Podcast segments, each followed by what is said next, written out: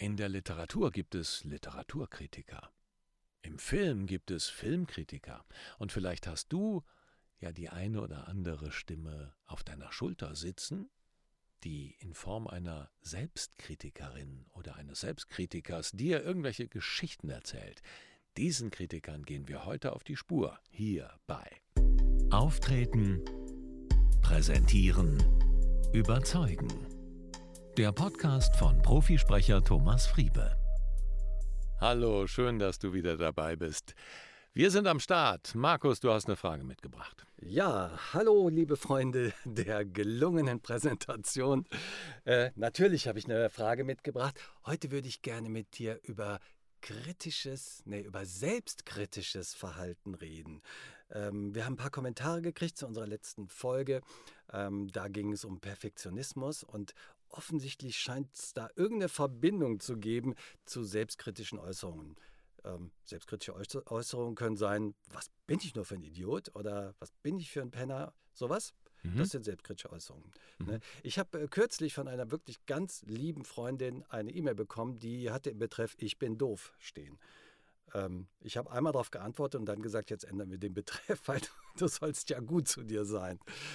Genau, das äh, hat mir das Thema auch nochmal vor Augen geführt, wie wichtig das ist und wie viele Leute da ganz unmerklich ähm, nicht gut zu sich sind, oder? Genau, und wenn wir das in den Kontext setzen des Themas vom letzten Mal, Perfektionismus, dass wir immer perfekt sein wollen, dann ist das besonders verbreitet, dass wenn wir uns mal klar machen, was diese kritische Stimme ständig uns erzählt. Ich bringe ja immer das Beispiel, stell dir vor, das wäre ein Freund der dir das erzählt, nach drei Stunden, spätestens am Abend, hättest du diesem Freund oder dieser Freundin den Laufpass gegeben. Du würdest sie aus deiner Wohnung oder deinem Haus schmeißen und mit einem kräftigen Hinterntritt versehen und sagen, du kommst nie wieder, du tust mir nicht gut.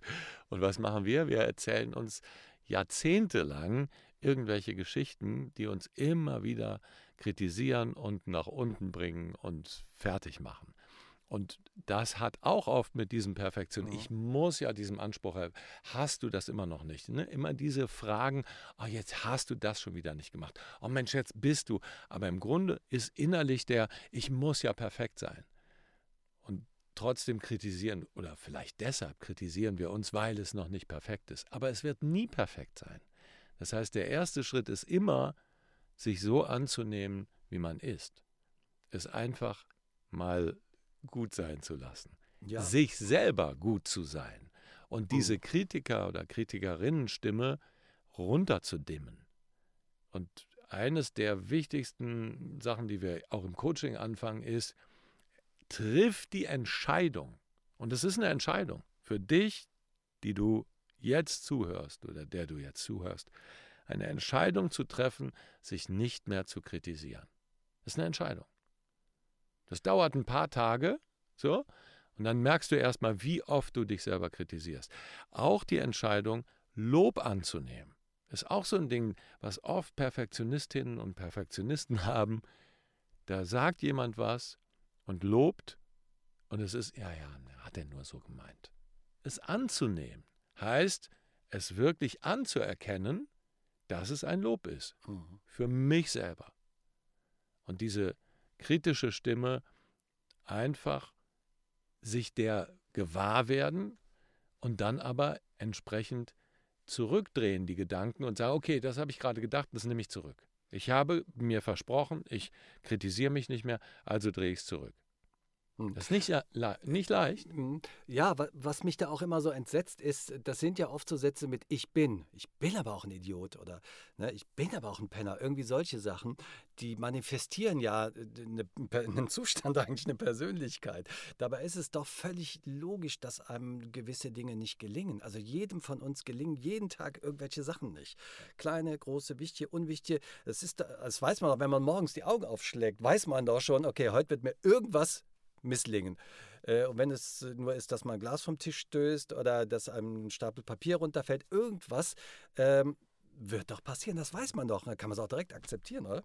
Ja, könnte man, wenn man nicht so selbstkritisch mit sich umgehen würde. Mhm. Und das ist wirklich interessant, erstmal sich selbst auf die Schliche zu kommen. Das ist ein ganz, ganz wichtiger Prozess, sich selbst auf die Schliche zu kommen. Was denke ich eigentlich über mich? Und dann das ins Verhältnis zu setzen, stimmt das so? Kann ich, und da sind wir wieder beim Zweifel, den wir ja gerne auch im Coaching säen, stimmt das so?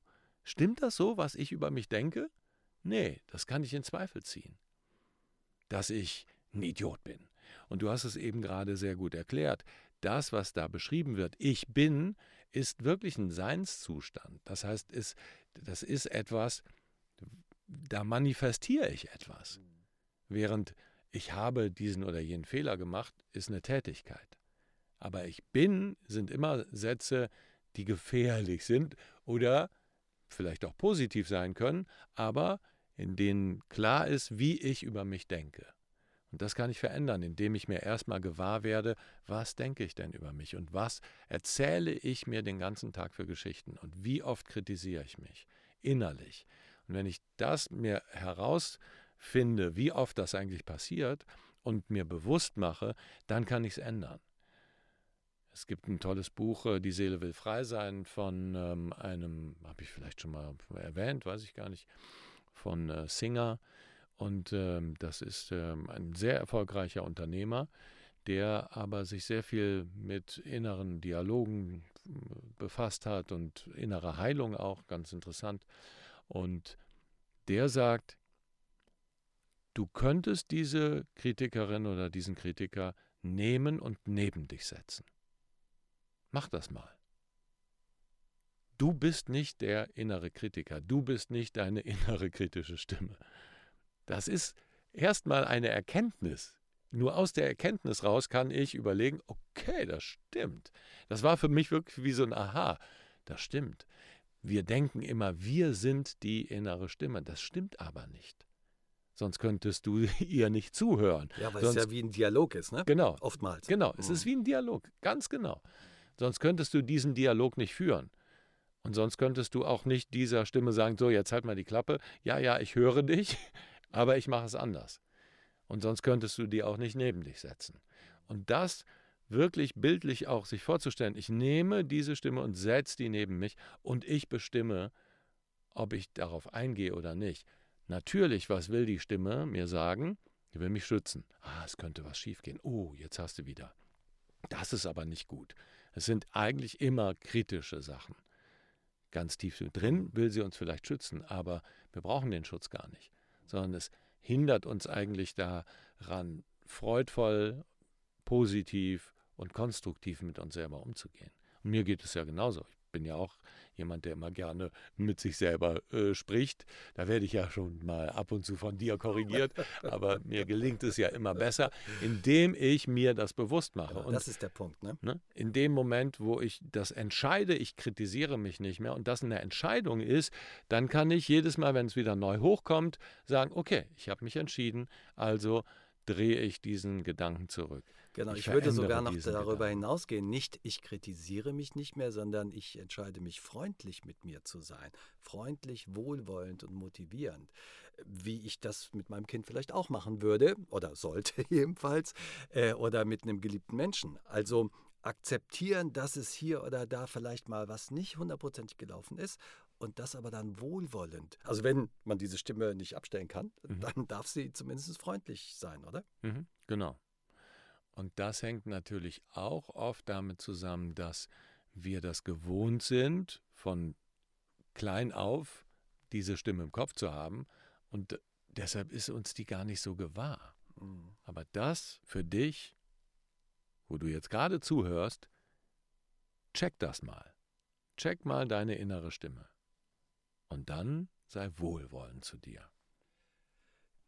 Genau, und das Interessante ist ja auch oft, dass wir Umstände auf uns beziehen. Also wenn jetzt da irgendein Glas Wasser, wenn man das umschüttet, ne, das hat ja mit dir selber erstmal so gar nichts zu tun. Also du hast vielleicht irgendwas unglücklich, eine unglückliche Bewegung gemacht oder sowas, aber die kann ja eigentlich nichts mit dir zu tun haben. Du bist ja nicht so oder so, nur weil du gerade Wasser äh, umgeschüttet hast.